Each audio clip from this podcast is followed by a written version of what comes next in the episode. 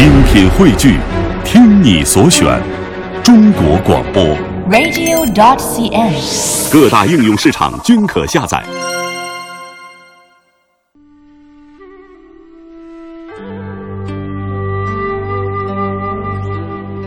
学生时代，最最梦想的旅行地，便是江南。想象中，那该是怎样的一个温柔富贵所在呢？也许，就是《红楼梦》中所描述的，最是红尘中一二等风流富贵之地。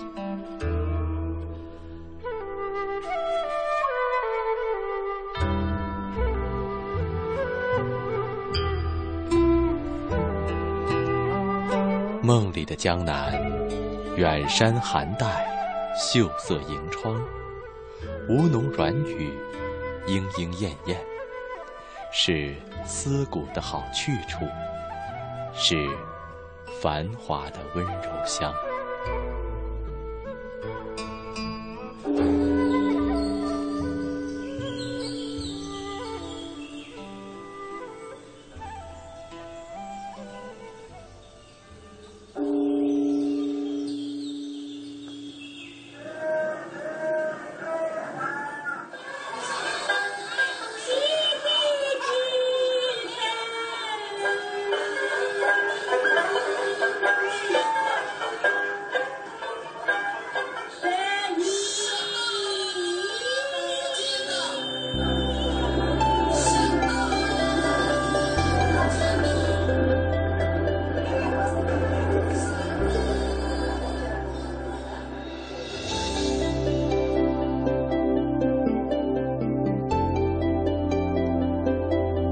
风送万机声，莫道重情犹一举。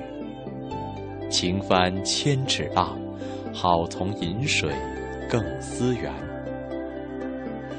这是刻在江苏盛泽白龙桥头的一副对联，描述的就是盛泽水乡丝绸业的繁荣景象。盛泽，苏南小镇。却有着绸都之称。冯梦龙的《醒世恒言》里形容这里：“日出万绸，衣被天下。”可见当年这里丝绸业的繁盛和重要。那么我们盛泽镇呢，在九二年的时候呢，评为华夏第一镇。那个时候，我们盛泽镇出口的丝绸呢，要占全国的四分之一。所以说，我们盛泽以作为我们中国的四大绸都，就是杭州、苏州、湖州和我们盛泽。这一位提到丝绸便滔滔不绝的老人，就是吴江丝绸陈列馆的王福明老人。在这个不足五百平方米的场馆当中，浓缩了吴江千余年的丝绸发展史。而王福明老人也为到这里参观丝绸发展史的人义务讲解着。那么我们古人有这个词中间，就是我们日出万绸，衣蔽天下，有这么个个呃诗词啊。那么现在呢，已经达到了古人的预言了。我们在零五年、零六年的时候，我们吴江和我们盛泽镇。包括这个化纤，就是仿真丝的、真丝的，我们一共生产了一百二十亿米，也就是说，全世界人民每人可以做一件衣服还多。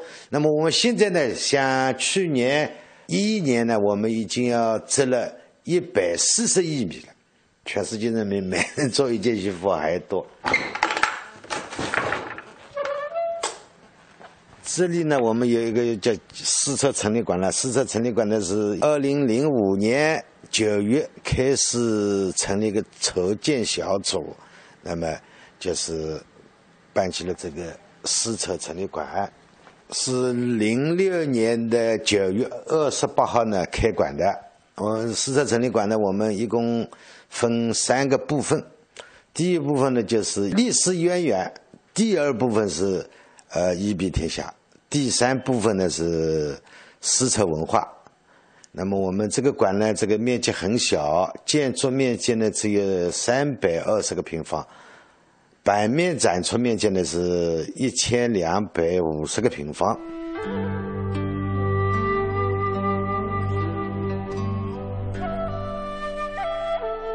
源远流长的丝绸发展史，为盛泽积淀了丰富的文化遗产。众多与丝绸息息相关的历史遗存和人文精神，延续着绸乡悠远的文脉。其中，最令盛泽人津津乐道的，无疑是仙蚕祠和小满戏。这个鲜蚕祠呢，是建于一八四零年。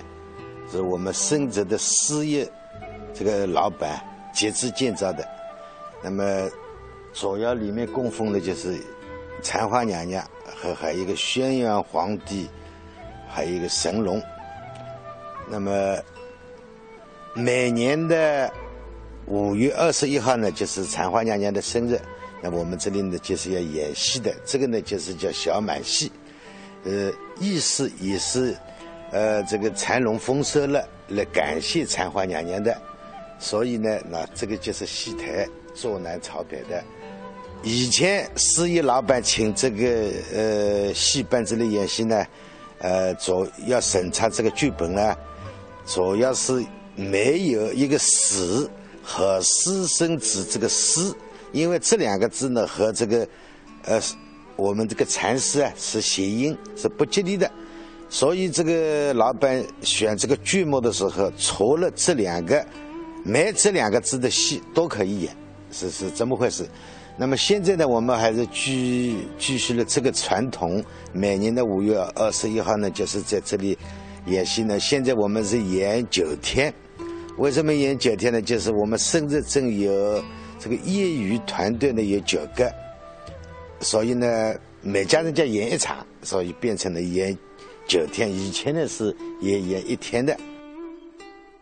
仙禅祠门楼与大殿的中间，有一座十分精致的古戏台，和一片用条石铺就的广场。这是每年小满时演酬神戏的地方。传说二十四节气中的小满是蚕神的诞辰，届时由司业公所出资聘请戏班。以慰劳蚕神，预祝丰收。开戏之日，远近的镇民、蚕农蜂拥而至，如潮似涌，蔚为大观。